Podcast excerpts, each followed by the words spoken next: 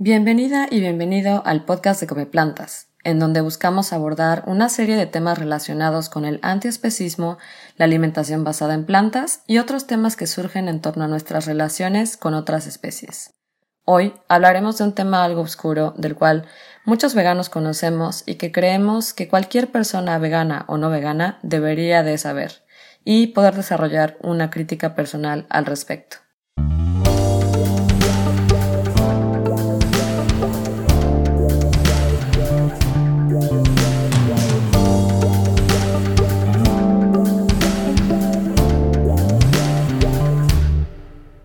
Pues nuestro episodio de hoy se trata de los mataderos eh, y una breve descripción simple y sencilla del diccionario de la Real Academia Española es eh, matadero es el sitio donde se mata y se desuella el ganado destinado al abasto público. Pues si seguimos un poquito con la con, el nombre, lo que significa, incluso un poquito de la etimología del, del término, eh, digo, matadero es muy claro, porque sabemos que también se le llama rastro, en inglés se le llama slaughterhouse o abattoir, que es, viene del, francés, en, alemán Schlachthof, y todos tienen que ver con estos, estas palabras y estos conceptos que expresan el matar, el sacrificar, el, abatir, que son términos incluso hasta un poco como, de guerra, como agresivos. Em, sí, eh, retomando el tema del rastro, de hecho nos pusimos ahí un poquito a investigar y parecía un poco extraño que fuera tan obvio que el nombre rastro se refiera tal cual al rastro que dejan de sangre los animales y eso es porque antiguamente lo que pasaba es que se arrastraban a los animales de un punto a otro, del punto, en este caso, de donde se mataban o se sacrificaban al punto de venta y tal cual rastro, pues es el rastro de sangre que dejan. Eh, pues creo que es, ah, por muy obvio, no deja de ser eh, impactante y fuerte el que en nuestros, nuestro uso coloquial tengamos este tipo de palabras. En este episodio vamos a intentar hablar un poco de, varios aspectos. Eh, lo vamos a tener que dividir en dos partes porque es un tema muy amplio. Eh, y hay una parte que, de, la que después hablaremos que es, da para todo un episodio. Pero a grandes rasgos queremos hablar un poco del todo el proceso que hay detrás de, la matanza de, de, animales no humanos. Cómo mucho de esto se esconde o se intenta esconder. Algunos aspectos incluso económicos que también suelen estar escondidos y como tal, como un poco cómo es el proceso que es bastante gráfico y bueno, ya eso creo que se, hablará por sí mismo. Bueno, a mí me gustaría tal vez igual iniciar por eh, tocar un tema que es los tipos de mataderos que existen en México. ¿Y por qué es importante esto? Porque a veces se escucha que una de las justificaciones que las personas tienen es, ah, bueno, pero yo, mi carne eh, es de tipo TIF o mi carne, o sea, como tratando de justificar un poco que la, por el hecho de tener una carne de mejor calidad, esto implica un bienestar para el animal y eso es completamente falso. Entonces, en México tenemos dos tipos de mataderos, los tipos TIF y los tipos TSS. Básicamente la diferencia es que uno tiene reglamentaciones mucho más estrictas, eh, que son eh, rastros federales, los cuales su propósito principal es tener más control, mayor calidad de la carne y que las prácticas sean mejores y por tanto la carne se pueda exportar. Entonces su objetivo principal es que haya un mejor aprovechamiento y rendimiento, eh, por lo tanto sea un, un producto pues más controlado, ¿no? Pero en ningún momento esto implica que sea un bienestar en sí para el animal o un proceso como hay personas que le pueden llamar humanizado. Sí, de, hecho, mm, bueno, vamos a hablar un poquito más a detalle sobre este término, este eufemismo que es el, la matanza humanitaria, pero es, es, un apartado como bastante amplio. Podemos empezar tal vez por el, ahora sí que por el inicio, que es como se da todo este proceso de la matanza. Y hablando de, esta, de este aspecto de, lo, de cuestiones ocultas, digamos, detrás de la industria, hay que entender para empezar que es una, industria muy subsidiada. Estábamos viendo algunos datos, por ejemplo, en Estados Unidos, porque en México hay, no, no, hay tantos datos disponibles. Pero, por ejemplo, en Estados Unidos se estima que el gobierno gasta aproximadamente 38 mil millones de dólares al año en subsidios a la carne y a la leche. Esto, pues básicamente, como lo podemos entender a grandes rasgos y forma sencilla, quiere decir que es un costo que no se traslada al consumidor final, ¿no? Entonces, si el consumidor final absorbiera estos costos, pues la carne prácticamente costaría lo que debe costar. Se estima, por ejemplo, que más o menos hay, por cada dólar que el consumidor paga, hay dos dólares ocultos en subsidios. O sea, que pagan una tercera parte. Básicamente es una tercera parte si una hamburguesa a una persona le cuesta 50 pesos, en realidad tendría que costar 130, 150 pesos. Bueno, y ni siquiera se hable eh, eh, ya de, de otros temas en cuestión de la calidad, ¿no? Por ejemplo, ya de productos, llámese salchichas, etcétera, que ni siquiera ocupan, prácticamente son, son restos, ¿no? Este, pero bueno. Y bueno, y además de otros tantos problemas también ocultos como eh, los ambientales, ¿no? Que también es como para un episodio completo. Eh, y sabemos que además los rastros y los, el, matadero es, algo que se, siempre se trata de ocultar. De hecho, hablábamos, por ejemplo, de que observamos que siempre, casi siempre los mataros, los rastros se van hacia, la, hacia las periferias. Hacia las afueras, hacia la, como fuera del alcance de la vista de la mayoría de las personas. Sí, es como es algo que no, no, se, no es deseable que el consumidor vea, con lo que el consumidor tenga contacto. Y además tiene ahí una implicación social de estar, de ubicarse en zonas más pobres, más rurales nunca se va a ver un rastro en un cerca de una zona residencial o cerca de una zona, digamos, de, de alto poder adquisitivo. exactamente. ¿no? Y al final de cuentas eso también tiene mucho que ver con la mano de obra que se busca para pues estos lugares, ¿no? No solamente implica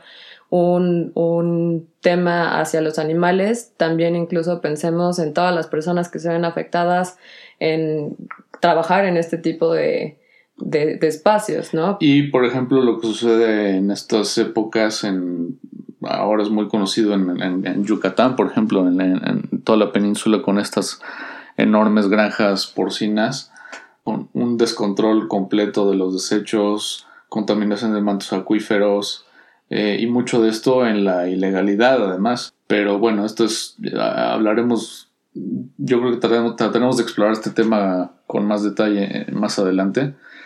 Eh, para no desviarnos demasiado. Pero hablemos, hablemos del, en sí del matadero y del proceso que hay detrás. Claro, tal vez un poco para, para regresarnos antes del proceso de la matanza, creo que hay que irnos al, al origen, ¿no? Que en este caso eh, son los, los espacios donde se crece a los animales, muchas veces llámese granjas industriales, muchas veces no lo son, y creo que hay tú querías platicar de como este tema de los términos de zootecnia y ah, veterinaria y, por qué es importante, particularmente hablando del crecimiento de los animales y del matadero. Sí, pues hay varios, hay, como varias vetas que explorar. Eh, para empezar, digamos, hablemos de la crianza y la reproducción eh, y cómo esto tal cual se, se, entiende como una especie de cultivo de animales. Y es, es importante esta diferenciación entre el, digamos, el animal que crece en un entorno salvaje y el que es, entre comillas, cultivado, que por supuesto se lleva a cabo mediante una inseminación artificial. Es un proceso diseñado prácticamente. Es un proceso diseñado y aquí es donde justamente donde está este término de zootecnia, ganadería eh, muchos de estos procesos justamente son diseñados y tiene que ver con una conceptualización filosófica sobre lo que significa el animal. Eh, si se ve al animal como un ente vivo individual con ciertos derechos, con capacidades, sentimientos, con, capacidad de sentir físicamente, de sentir ciertas emociones, de sentir dolor, de sentir dolor, eh, de sentir afecto por su familia, etcétera, etcétera, o verlo como un objeto eh, como un, lo que en inglés se le conoce como un commodity y, como tal... Una materia prima, ¿no? Podríamos... podría ser eh, como un bien de consumo y esta diferencia fundamental es, tiene mucho que ver con lo que se conoce como zootecnia o veterinaria, ¿no? Por ejemplo, la zootecnia, aquí por, me encontraba una, una definición bueno, me encontré dos definiciones. Una dice que es la ciencia que estudia diversos parámetros para el mejor aprovechamiento de los animales domésticos y silvestres y, entre comillas, las comillas son mías, pero siempre teniendo en cuenta el bienestar animal ante todo. Otra definición, esta es de la RAE, eh, dice que es el arte de la cría, multiplicación y mejora de los animales domésticos, que se parece un poco a la eugenesia humana es un poco perverso el asunto.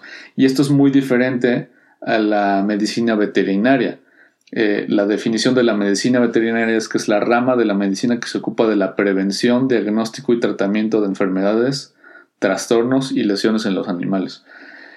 Sí, dos, acercamientos completamente distintos, ¿no? Y que creo que la importancia de recalcarlos es justamente que diferentes áreas pueden tener una vista como objetivizada de un animal o en realidad sí en la búsqueda de su bienestar, ¿no? Si tú tienes un perro, perdón, sí, creo que pues no, lo correcto es sabes que lo vas a llevar con un doctor que se va a encargar de cuidarlo y de darle el tratamiento y de evitar el sufrimiento. Pero el, problema real está en que, eh, digamos, en las licenciaturas, en las universidades, generalmente las dos carreras están mezcladas en una misma. Entonces, lo que se, lo que se estudia por lo general, no siempre, es medicina veterinaria y zootecnia. En la misma, en la misma carrera. Entonces, cuando vemos partes de estos procesos y de cómo se entiende a la vida de cada individuo animal, pues casi siempre se entiende desde la zootecnia en, la industria.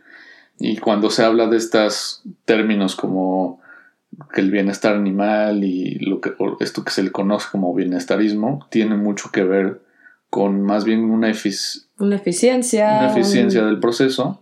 Sacar un mayor beneficio a un menor costo con un proceso mejor diseñado, por así decirlo, ¿no? Pero volviendo al tema, no es, no es que se piense en vamos a hacerlo para que el animal tenga una mejor calidad de vida. Y esto viene desde el transporte, el, cómo se introducen a los mataderos y el propio proceso de matanza.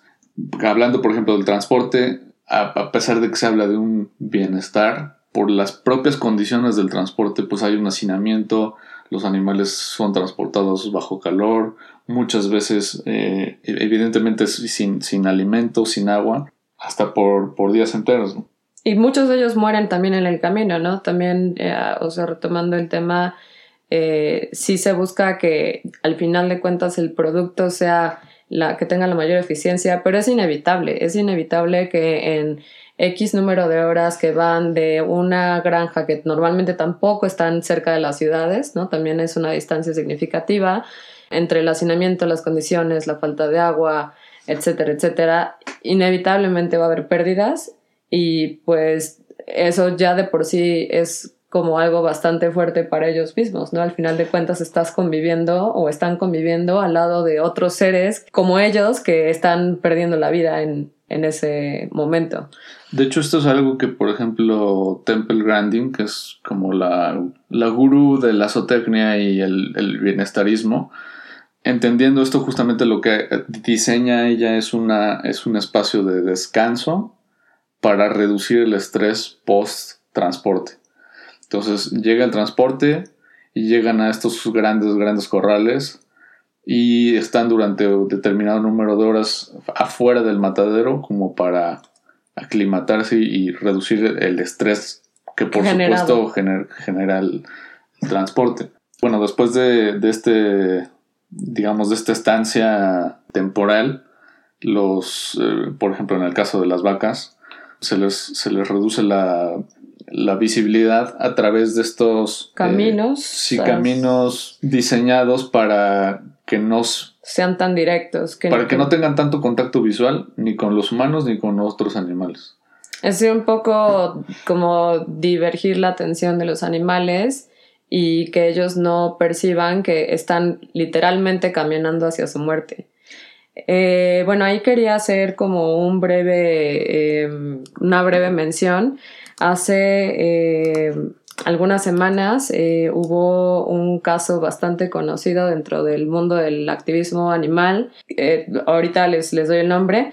pero fue un caso bastante conocido porque esta persona se dedicaba a hacer activismo en, a la entrada de ciertos mataderos en Canadá eh, por muchos años y desgraciadamente fue, falleció eh, a manos de un transportista del ganado. Creo que porque es importante mencionarlo es eh, muchas veces la gente que hace activismo, por mucho que quieran o queramos impedir las, las acciones, realmente no se puede hacer mucho al respecto, pero es mucho, muchas veces el tema de la presencia, ¿no? Entonces muchas de estas personas hacen un activismo pacífico. Vas, llegan a los mataderos, es un poco como estar, eh, no sé, cinco o diez minutos con los animales, darles agua, como asistirlos un poco, eh, darles, aunque sea unos breves minutos de, de bienestar relativo. Y, y nada, que fue aquí como lo grave del tema, es que en Canadá pasaron una ley en la que ahora eh, este tipo de acciones, si bien son pacíficas, están prohibidas, son ilegales. Entonces, ahí lo que sucedió es que la persona, el transportista, se sintió con el derecho de decir, bueno, estas personas están haciendo ilegal, entonces pues a mí me vale, yo paso y terminando desgraciadamente con la vida de una persona que se dedicaba, em, pues sí, a, hacer vigilia, los, los derechos de, de, los animales y a hacer vigilia, exacto, sí, como se le llama. Y bueno, pues nada más era como una breve mención, fue un caso bastante mencionado, pero bueno, un poco tristemente, pues hacer, ¿no? Al final de cuentas los activistas también se, se enfrentan a muchas situaciones de riesgo en estas vigilias y en estas visitas porque mm, no se les dan los derechos y no se les da, eh, creo que la importancia. Y porque regresamos a que todo esto obviamente trata, sabemos que trata de ocultarse y tiene que ver también, por ejemplo, con las leyes AGAG en, en Estados Unidos, ¿no? Que hacen ilegal el, introducirse eh, y espiar. En, las gran, en los mataderos, en las granjas, exactamente. grabar. Entonces, mucho de esto, hay una serie de riesgos, ¿no? Este, y hay, hay, un, hay que realmente aplaudir a, todos los activistas que, se, que hacen esta tarea de difundir la información y eh, transparentar un poco lo que sucede adentro. Ah, y el nombre lo tengo, ya lo recordé, es Regan Russell. Eh, por ahí, si quieren también buscar un poco de su historia, es bastante interesante y... Y bastante trágico como, como terminó. Sí, pero bueno, sigamos eh, entonces, ¿no? El transporte y bueno, ¿qué pasa entonces después de que, de que llegan? Tienen este, digamos, camino diseñado pues, para... Pues básicamente lo que se busca es que sean lo más mansos posible y, esto tiene que ver con dos motivos principales. Uno, facilitar la tarea de, de los trabajadores, porque por supuesto un animal que va, va a atender como todos lo haríamos, va a tender, vamos a tender a buscar la supervivencia, evitar la... De escapar. De escapar. Entonces lo que se hace, por ejemplo, se hace diseñan unos caminos que es como en forma de serpentín, de manera que al curvear, cada individuo no puede ver al, más que uno o dos de los que están adelante de él. Eh, y esto, de alguna manera, se busca, con esto se busca reducir su estrés. La otra, la otra función que tiene es que al ser de un solo carril no pueden regresar. Entonces siempre tienen que estar avanzando. Hacia sí, no van a tener como mucha forma hacia dónde escapar. También obviamente estos carriles están diseñados con un espacio, eh, digamos, de, lado a lado en el que el animal no se va a poder dar la vuelta, no va a poder saltar, eh, etc. Exactamente. Después, posteriormente este camino se oscurece y se pone con muy, como muy conscientemente un espacio iluminado o una luz al final, literalmente al final del túnel, porque es natural que todos van a tender hacia, hacia a buscar la luz. Y lo que, por ejemplo, la misma Temple Grandin dice de todo este proceso es que busca reducir la adrenalina y, y el daño al animal, pero mm, otra vez, no para no en beneficio en sí de, de, cada... de cada ser. De cada individuo, sino para buscar el, cuidado del producto, de la calidad del producto. Entonces se busca reducir la adrenalina y, porque esta produce carne dura. Mm. Eh, y se buscan reducir, por ejemplo, los moratones, porque no son vendibles. Sí, son desechos. el tema es cómo, cómo podemos producir la mejor calidad de carne posible para tener un mayor beneficio económico. Entre mejor se pueda aprovechar cada animal, al final pues es una mayor ganancia, ¿no? Y es la mejor calidad en el, en el menor tiempo posible, porque esto además evidentemente eficienta o facilita toda la operación. El proceso de producción completo. Sí. Y bueno, la verdad es que el tema que, sigue, que es ya tal cual como el proceso de matanza, eh, yo sinceramente nunca he estado en un matadero, no creo que es un mérito súper grande a las personas que se dedican a hacer este, nuevamente, ¿no? Este tipo de acciones, de hacer estas, estas este, vigilias, etcétera, porque es muy duro. Y, y, porque, aunque lo pongamos en palabras, creo que el, el, mencionarlo y hablar de él no es ni por muy poco comparado con la realidad gráfica y, y no sé cómo decirlo, eh, actual, ¿no? De, del estar presente en un lugar. Entonces, eh, bueno, aquí creo que tú eres un poco más conocedor del tema de, de, las herramientas y cuáles son como estas fallas en el sistema que, que, existen. Sí, es que es bien curioso cuando, otra vez, ¿no? Cuando se habla de esta paradoja que es la matanza humanitaria y además se habla de ella en, digamos, en la industria como un gran avance de la ciencia y de la psicología animal y del bienestar animal. Y, tenemos una serie de herramientas que son hechas, diseñadas de una manera totalmente fría y calculadora para, para golpear, para cortar, para matar, para trozar. Pues hasta suena como de película de terror. Eh, y aquí, bueno, por ejemplo, eh, lo, lo, que, lo que sucede después de, de, que ya llegan a la instalación del matadero como tal, digamos, bajo techo bajo, y tras paredes, eh, donde empieza a ser el proceso más oculto, lo primero que hay es un aturdimiento, ¿no? Este, y esto puede ser con una pistola, con una varilla, o en métodos más rudimentarios, hasta con un martillo o un palo, eh, digamos a palazos en la cabeza. O bien también con pinzas eléctricas, eh, que se, se, van sobre las sienes de la, de la, cabeza y con una corriente eléctrica se induce el, el aturdimiento con el fin de que se pierda la conciencia.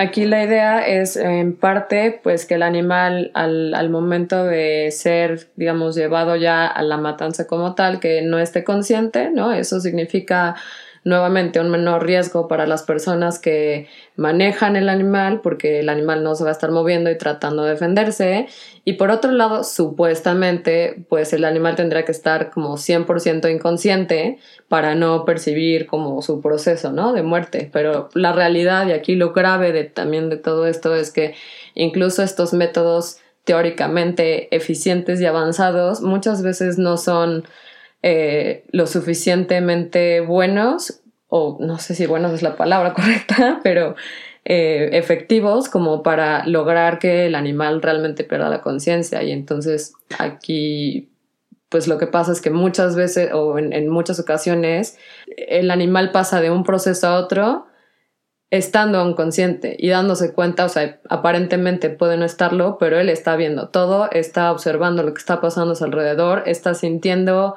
está percibiendo. Sí, y aquí, digo, defensores de la industria dirán que las tasas de eficiencia son cercanas al 100%. Eh, en realidad se estima que son entre el 98 y el 99%. Digamos, si le creemos a la industria, ¿no? Probablemente. Eh, pero, pero incluso si 1% es, es el, el, el aceptado, como que todavía estén conscientes, es muchísimo. Cuando nos ponemos a ver los números, que esto también es, es, apabullante, los números de animales solamente terrestres eh, matados cada año, estamos hablando de 50 mil millones de pollos, 1.470 millones de cerdos, 545 millones de cabras, 300 millones de vacas Y estos son datos de además de 2014, porque la industria ha seguido creciendo. Entonces, aunque me hablen de un 1%, es completamente inaceptable. Sí, claro. En, en, número de entes, de individuos, sigue siendo un número bastante significativo. Y al final el tema es, cada una de esas vidas tiene un valor, ¿no? Nuevamente se habla de números y se habla de una efectividad del 99%, pero es como un poco si lo trasladamos a términos médicos, es como, ah, bueno, en las operaciones que se hicieron hubo 99% de efectividad y hubo una persona que siguió sintiendo, no funcionó la anestesia y la persona se dio cuenta de todo lo que estaba pasando y le dolió y, ¿no? No, creo que no puedes, o sea, sería completamente inaceptable trasladarlo como a términos humanos, ¿no? Que no, que no, que no que probablemente, que probablemente sucede y existen unas demandas millonarias y unos escándalos súper grandes, claro. Siguiendo con, con el proceso de, de, de, la matanza, después del aturdimiento lo que sucede es el desangrado. Entonces, eh, ya sea mediante un cuchillo eh, especial para cortar la yugular, o dependiendo de algunos, por ejemplo, en, en, el método kosher, lo que se hace es un corte al esófago, la tráquea, las arterias carótidas y las venas yugulares y lo que, entonces lo que se hace es que el animal, la, la, muerte en realidad suceda por el desangrado. Algunos de estos cuchillos incluso traen integrado una aspiradora o bien van conectados a unos tubos aspiradores para colectar sangre porque también es algo, es un producto. Sí, se, ocupa.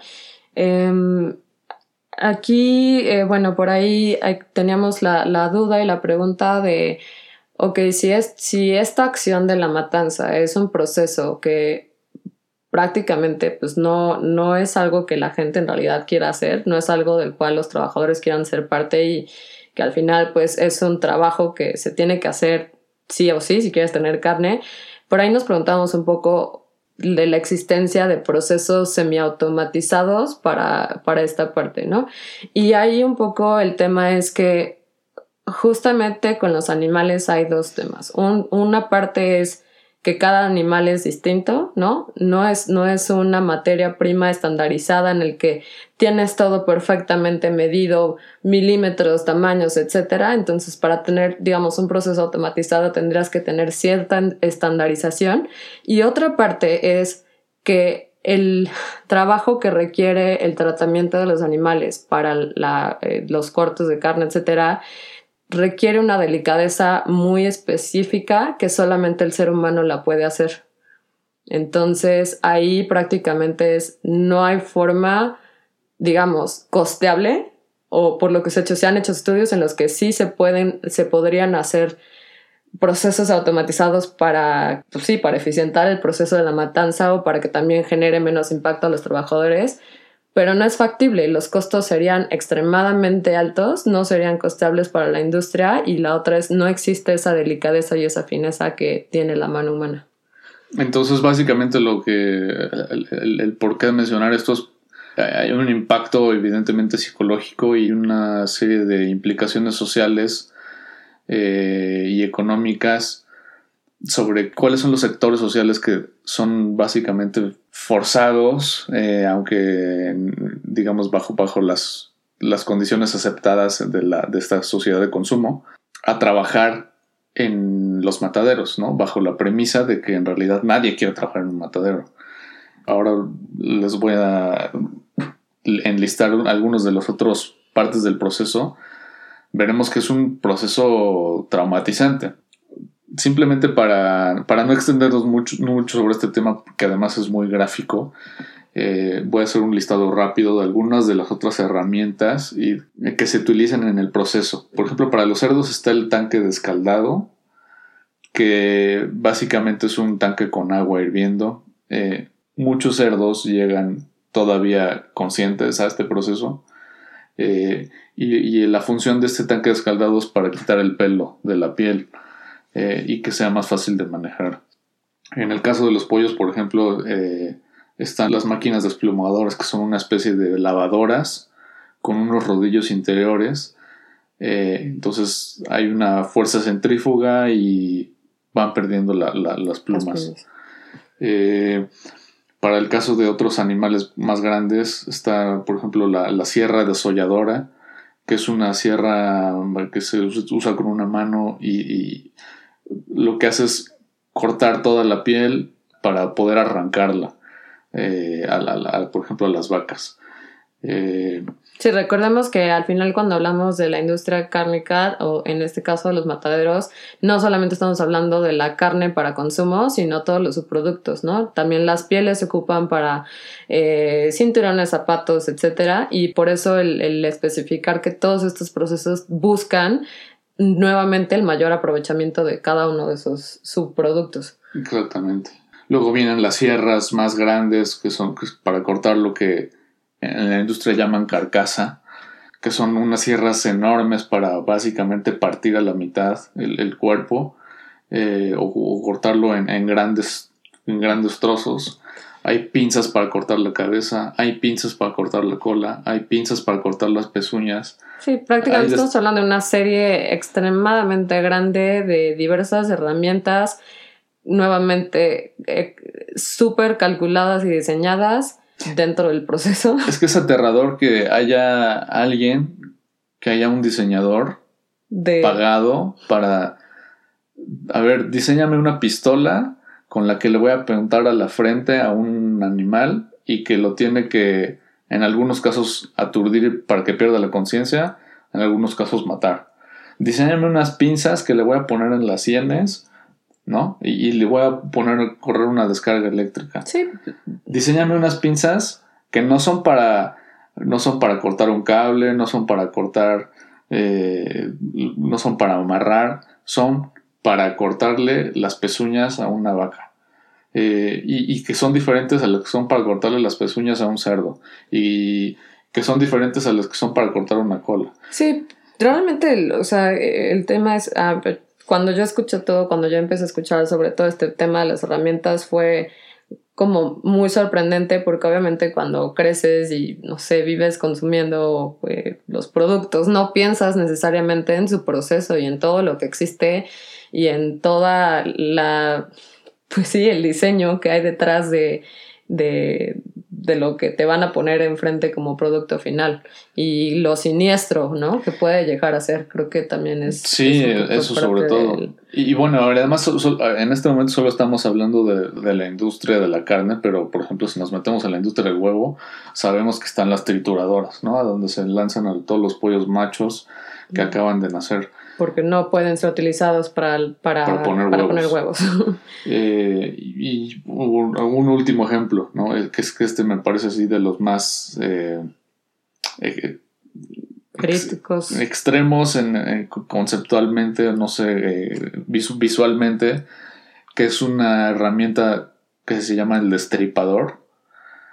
que básicamente el primero lo que hace es un amarre para contener todos eh, los órganos. Pues las tripas, las tripas, eh, que no se, que no se eh, desborden, digamos, del, a la hora de hacer el corte del cuerpo.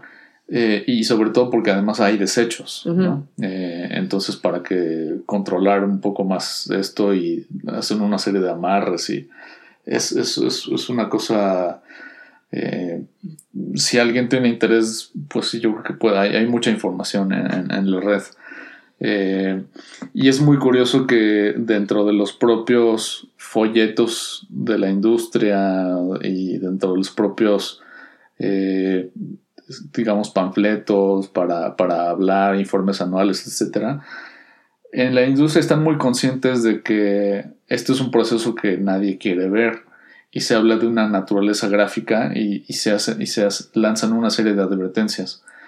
Eh, cuidado con, ¿no? Advertimos de la naturaleza gráfica del... sí, prácticamente como cuando te van a pasar una película y que pues es de una clasificación, ¿no? Te advierten que va a haber escenas gráficas de violencia tal, lo mismo, pero llevado al, al, al ok, yo te voy a vender un producto, pero te advierto que gráficamente no es agradable. y también están las, los instructivos con, las, con las indicaciones de seguridad, porque por supuesto que son herramientas de matanza, ¿no? Entonces, por supuesto que son muy peligrosas. Y eso hace que se tengan que incluir una serie de instrucciones, de, direcciones, de cuidados, ¿no? Como, no sé, alguien que esté como familiarizado con cualquier tipo de industria de manufactura, uno de los puntos súper importantes siempre para los trabajadores y para cualquier persona que entra a una planta es el equipo de seguridad. Y se sabe que, ¿no? Que la prioridad es cuidar la seguridad de, la persona que trabaja y, los riesgos. Entonces, imaginemos, si en una industria no sé, por decir algo, de muebles, hay un número de riesgos importantes cuando son procesos relativamente simples, ¿no? ¿Cómo traducimos eso si lo llevamos a una industria con tanta complejidad, con tanta diversidad de herramientas? con tantos procesos en el que se manejan. Y de herramientas violentas, ¿no? Sí, ¿Qué es la diferencia con, una industria? Digo, para armar muebles hay, riesgos, pues, lógicos, ¿no? de máquinas y prensas y, demás. Pero aquí estamos hablando, ya bueno, ya de todo, los, todo lo que ya mencionamos, ¿no? Sierras y herramientas de corte, cuchillos, pistolas. Eh, sí, digamos que el nivel de riesgo es sumamente mucho mayor a, cualquier otro tipo de proceso de manufactura, ¿no? Y esto, pues, nuevamente, desgraciadamente, es, es eso, se ve como un proceso de manufactura y pues ni hablar. Y mucho de esto, por supuesto, se quiere generalmente ocultar del consumidor final y, se disfraza con esta idea de bienestarismo que es muy similar al, al greenwashing para la sustentabilidad. Y entonces se utilizan todos esos términos de pastoreo libre, orgánico, eh, cage free. O sí, alimentado con granos, eh, no inyectado con hormonas. Eh. que pueden hacer pensar que, hay una forma eh, ética y relativamente sostenible de la crianza de animales y el consumo de carne. La, realidad es que todos estos términos lo único que buscan es eh, como ganar cierto grado de confianza del consumidor hacia toda la industria hasta cierto punto, ¿no? Como decir, ah, bueno, es que nosotros no somos tan malos. eh, pero siendo como muy objetivos, es que no hay forma, o sea, por mucho que a lo mejor tú tengas a un pollo de, libre pastoreo, ¿no? Que es este, que no está encerrado en una granja industrial, etcétera. Al final de cuentas, siempre, siempre, siempre, en algún punto de la cadena va a haber sufrimiento. Sí, al final no deja de, no, no de haber una cosificación ¿no? De todos estos animales no humanos. Pero además, si hablamos desde, desde la perspectiva ambiental y desde la perspectiva simplemente, digamos, energética, eh, de recursos, es que no, no da, o sea, el, planeta no da para tener una producción sustentable que, con la demanda de, estos productos. y que no eh, implique el uso de, de todos estos procesos eh, sumamente industriales de cantidades, ¿no? O sea, tú mencionabas hace un rato los números eh, y creo que por ahí tenías el dato, ¿no? ¿Qué, qué pasaría si estos números los, los trasladáramos a, a, muertes humanas? Sí, bueno, no, no, no, no tengo el dato. Por ahí estuvo circulando en alguna noticia. Este, eh, es, es, algo similar al, ahora que se hablaba del, del coronavirus y demás y todas las muertes y se hablaba de que si comparamos el número de muertes eh, anuales con la población humana, más o menos si nos muriéramos los humanos al mismo ritmo al que matamos otros animales, más o menos duraríamos como tres o cuatro meses, era algo, similar. Y a los cuatro meses nos extinguimos. Entonces, creo que ese, dato nos da como una visión muy gráfica de la gravedad de la cantidad tan, o sea, del, ritmo tan acelerado al que hemos llegado y, y, del que definitivamente es, eh, es, crítico, ¿no? O sea, creo que hablar de, de millones y millones y millones de animales eh, al año, al día, al segundo, es, eh, es perturbador, es perturbador. Em. y digo, creo que a final de cuentas, si después de escuchar todo esto y de que se vean documentales y videos de, digamos, de, de, estos activistas que hemos mencionado que, valientemente entran a, los mataderos para mostrar lo que sucede adentro y demás. De cualquier manera puede haber gente que diga no me importa. Eh, pero aquí el mensaje podría ser que si no les importan los animales, que lo hagan por sí mismos, porque toda esta industria además produce una cantidad insostenible de desechos, de deforestación, degradación de suelo, contaminación de agua, eh, gases de efecto invernadero, eh, que como ya decimos, esto, esto es todo un tema, ¿no? Para un episodio eh, completo. pero... A grandes rasgos. Sí, a grandes rasgos. Si no lo haces por los animales, hazlo por ti, hasta las pandemias, ¿no?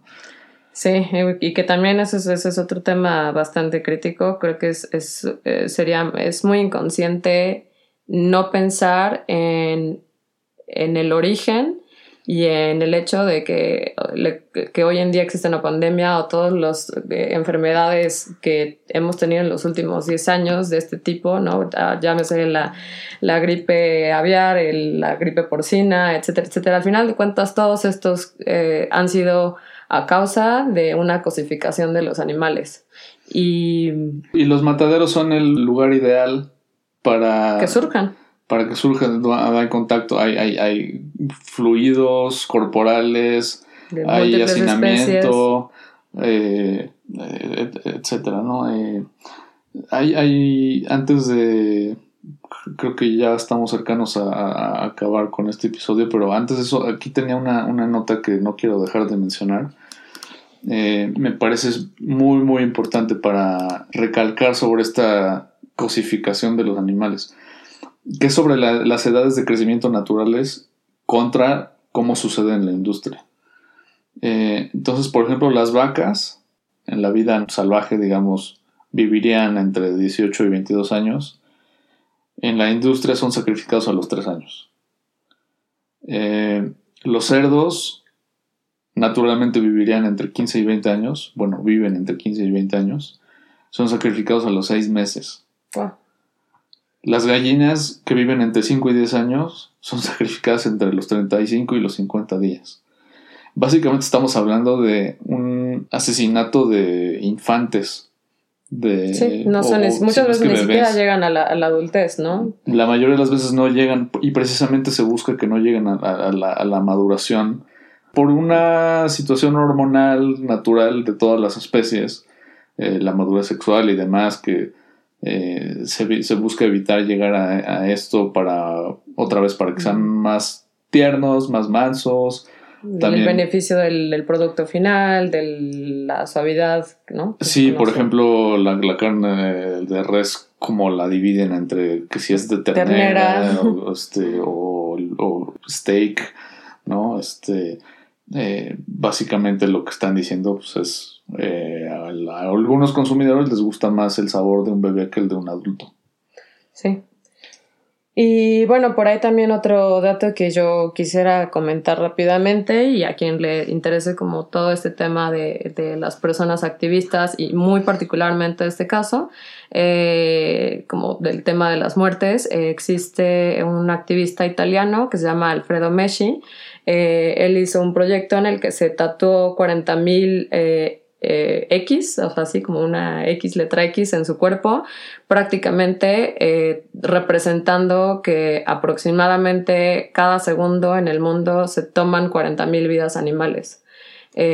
interesante solo como dato revisarlo, creo que eh, más y más también vemos gente que se va sumando, ¿no? Como a estos movimientos y al, a levantar la voz. Entonces, eh, no está por demás checar el trabajo que, que, están haciendo otras personas. Queríamos también hablar de un poco de, digamos, de la parte laboral, social, psicológica de la, del concepto matadero, pero creímos que es, es un tema demasiado complejo, y amplio que, que merece un propio episodio.